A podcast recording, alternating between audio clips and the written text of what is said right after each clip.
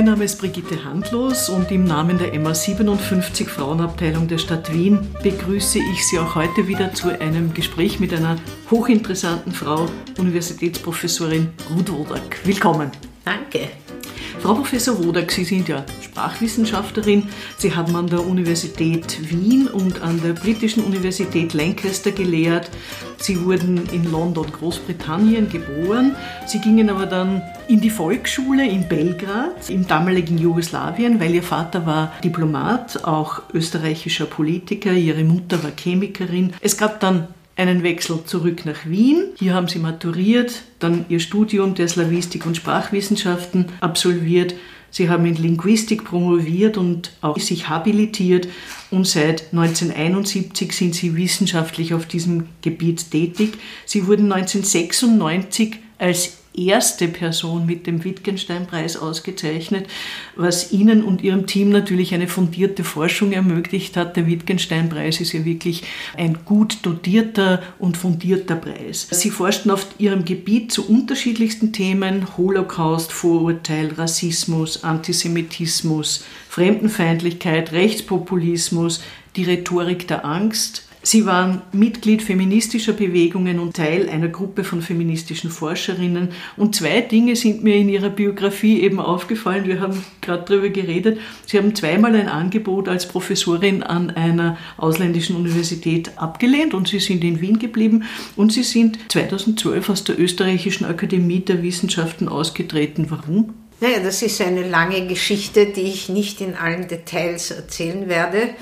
Aber ich hatte diesen Wittgenstein-Preis 96 äh, erhalten. Man kann sich ja nicht dafür bewerben, sondern man wird nominiert. Das ist ein unglaubliches Privileg, einfach forschen zu dürfen.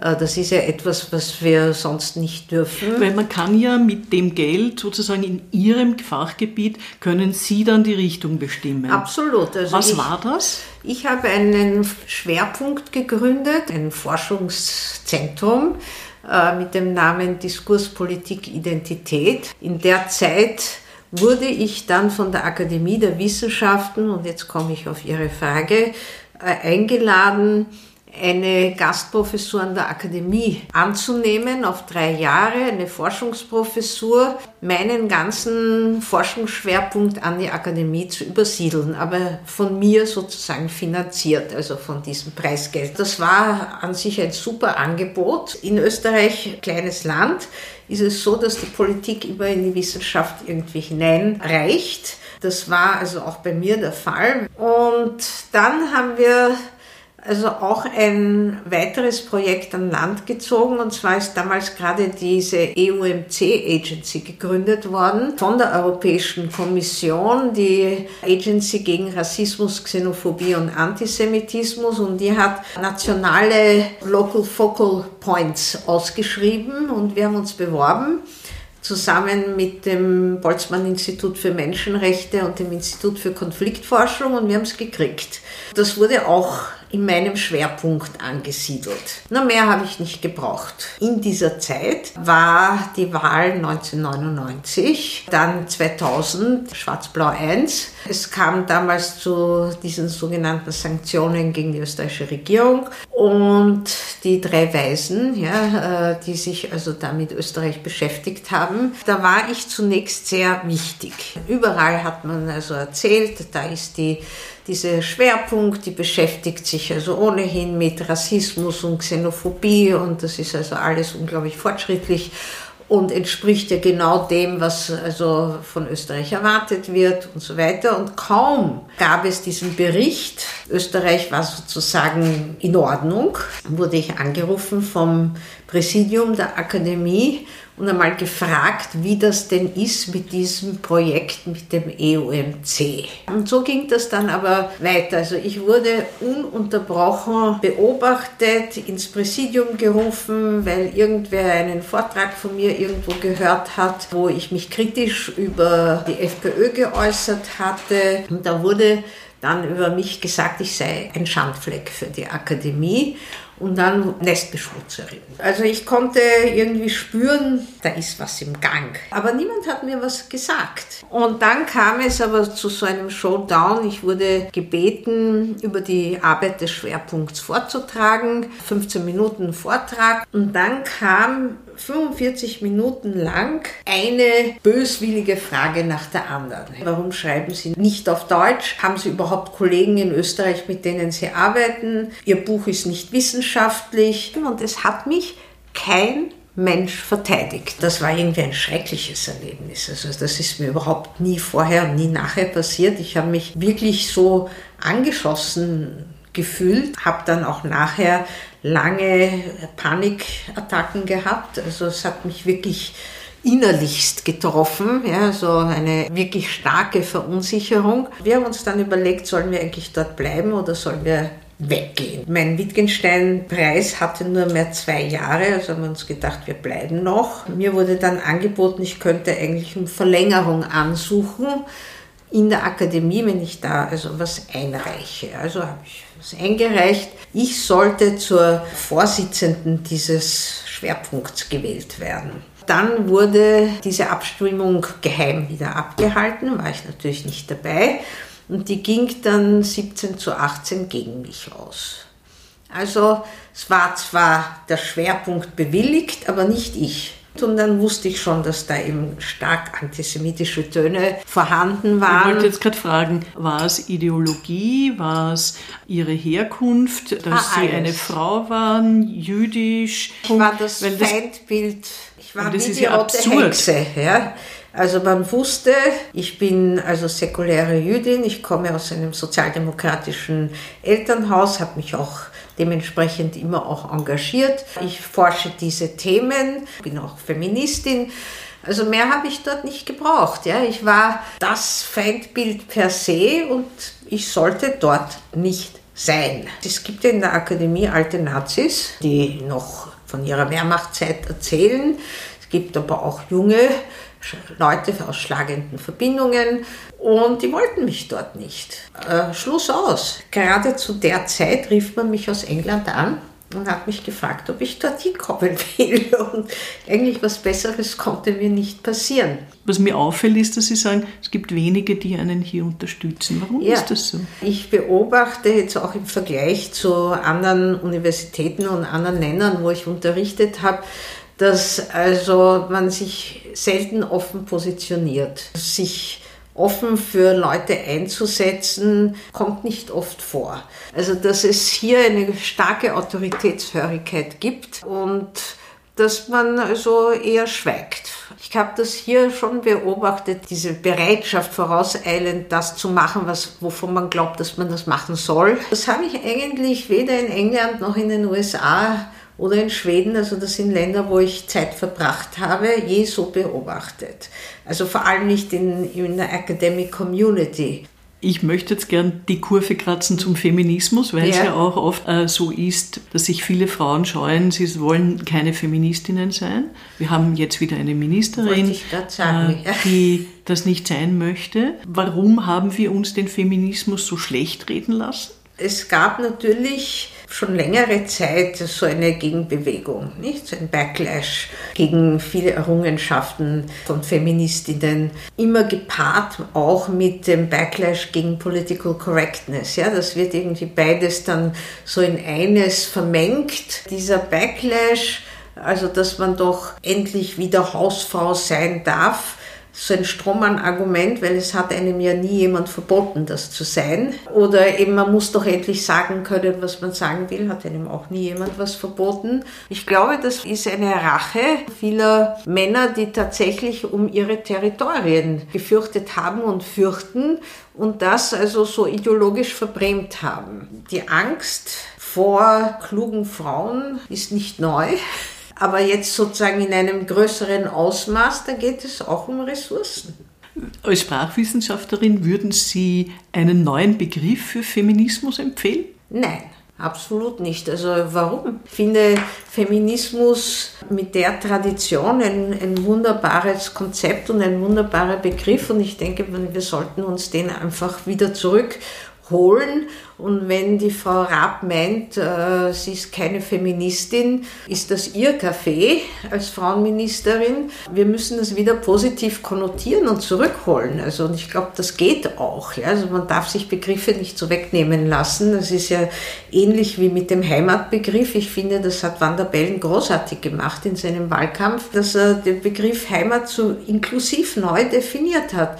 Und ähnlich sollten wir das mit dem Konzept des Feminismus machen, wo also die Stereotype dahin gehen, dass wir alle verbitterte Jungfern sind und äh, mit Stroh und Asche und im Sackkleid herumlaufen. Da muss man eben dem was entgegensetzen und positiv neu definieren. Also gar nicht gegen, sondern für.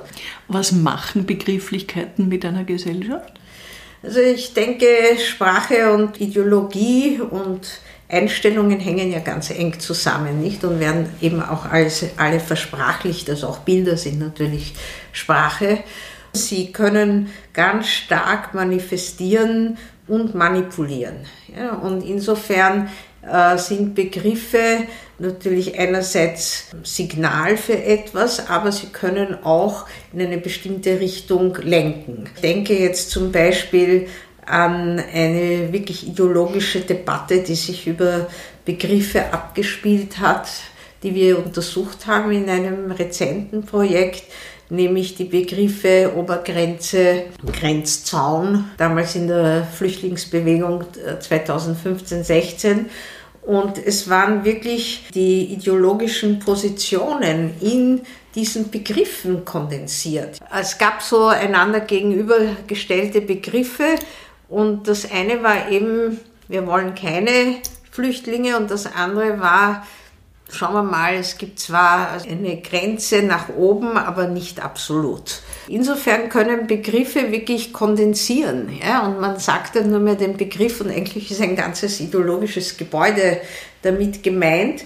Nur natürlich wissen andere oft nicht, dass das alles drin verpackt ist.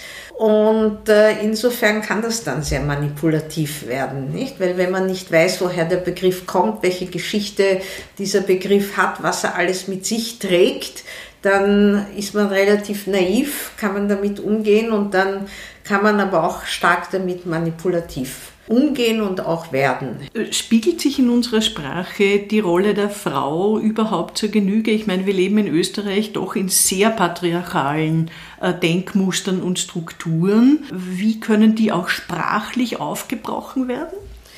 Also wir haben das ja versucht, nicht? Also mit den Richtlinien, ich glaube, wir waren auch recht erfolgreich, einmal oberflächlich zumindest. Also ich glaube, dass das eine Ebene ist. Sie verändert natürlich nicht die ungleiche Bezahlung und, und ähnliches, aber sie schafft zumindest Sichtbarkeit und das war uns immer sehr wichtig, dass Frauen sichtbar werden. Sie werden dann eben auch sprachlich sichtbar, wenn man die richtigen Suffixe verwendet oder auch andere Begriffe verwendet und nicht nur alles in einem sozusagen verallgemeinernden männlichen Form ausdrückt. Aber ich glaube nicht, dass das genug ist. Ja, also ich glaube, es ist wichtig. Ich glaube, es ist auch wichtig, sozusagen geschlechtergerechte Berufsbezeichnungen zu haben. Es ist auch gut, wenn man neutrale Bezeichnungen hat, also Lehrkraft sagt und jetzt nicht Lehrerin und Lehrer. Aber ich glaube auch, dass es wichtig ist, andere Facetten äh, des Sprachverhaltens hineinzunehmen. Und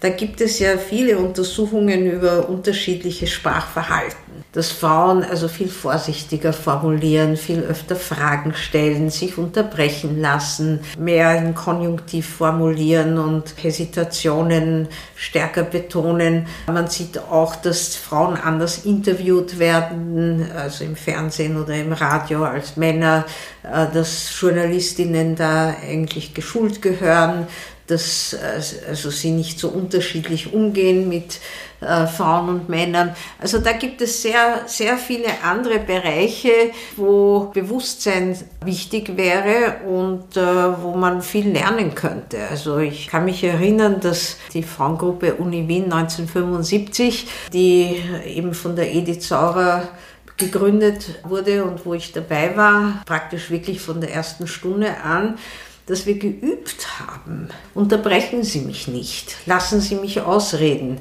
Das wurde natürlich wahnsinnig aggressiv wahrgenommen. Was traut sich die denn da?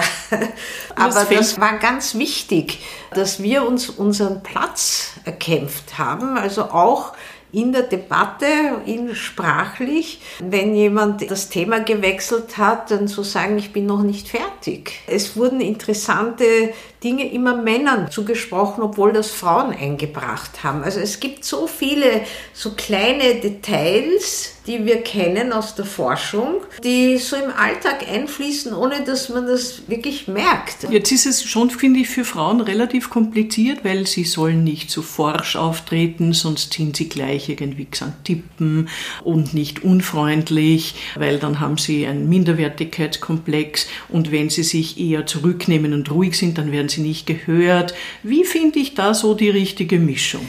Was Sie beschreiben, ist ja wirklich eine No-Win-Situation. Ja? Und die ist ja auch sehr oft empirisch nachgewiesen worden, dass es sagen, wurscht, wie man sich verhält, es ist immer falsch. Man passt immer irgendwem nicht. Und ich denke, wenn man das einmal weiß, dann verhält man sich so, wie man sich am liebsten verhält, weil es einem egal werden muss. Es muss einem wirklich egal werden, ob man jetzt aggressiv freundlich oder nicht freundlich genug und äh, nicht lächelnd genug und nicht hübsch genug und nicht das genug und so, sondern man soll sich so verhalten, wie man sich wohlfühlt.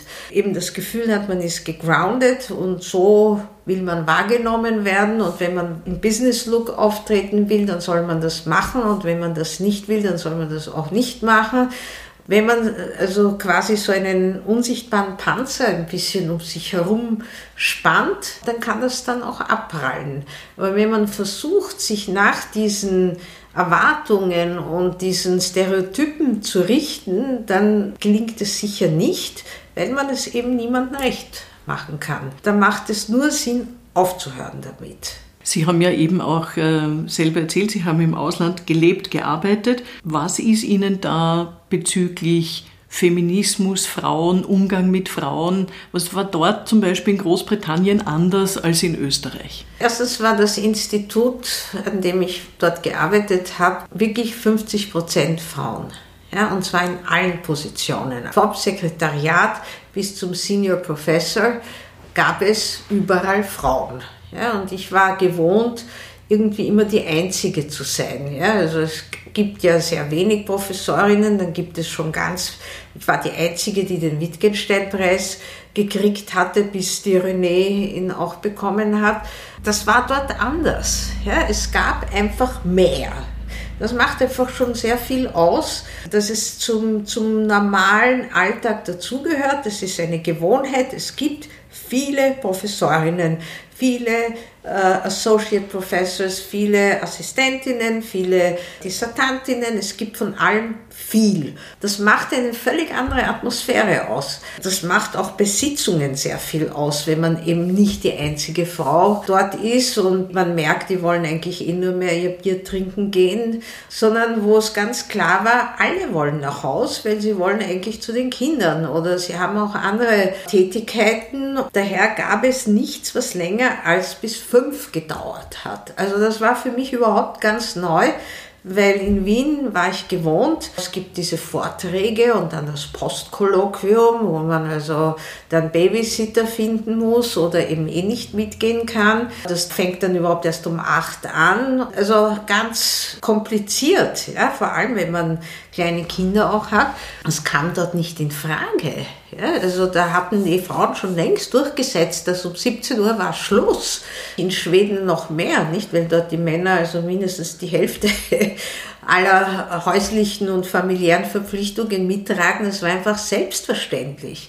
Also das war mal ganz anders. Dann war auch ganz anders die Art des Umgangs. Es war völlig selbstverständlich. Also es war nicht so immer heute schauen Sie wieder mal blendend aus, Frau Kollegin, und diese Art, also sehr charmant zu sein, aber einem gleichzeitig zuzuordnen, dass man daneben steht. Also sowas wäre nicht gefallen, sondern man war Kollege und Kollegin. Da gab es keine Unterschiede im Umgang.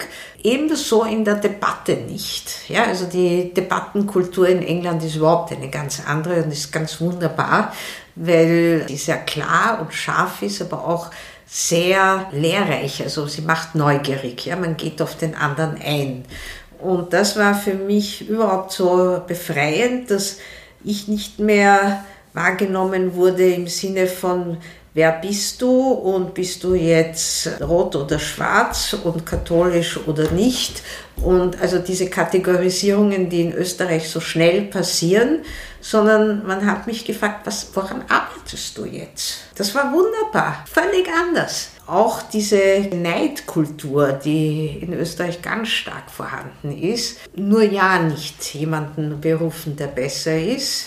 Dort ist so eine, das hat natürlich auch mit der neoliberalen Universitätswelt dort zu tun, ist aber einer der wenigen positiven Seiten. Man hat eine ganz starke Cooperative Culture, eine Identität als Institut. Und wenn jemand erfolgreich ist, dann bringt das dem gesamten Institut was. Und das wurde gefeiert. Ja, also sei es ein neues Buch oder ein Aufsatz oder ich weiß nicht was.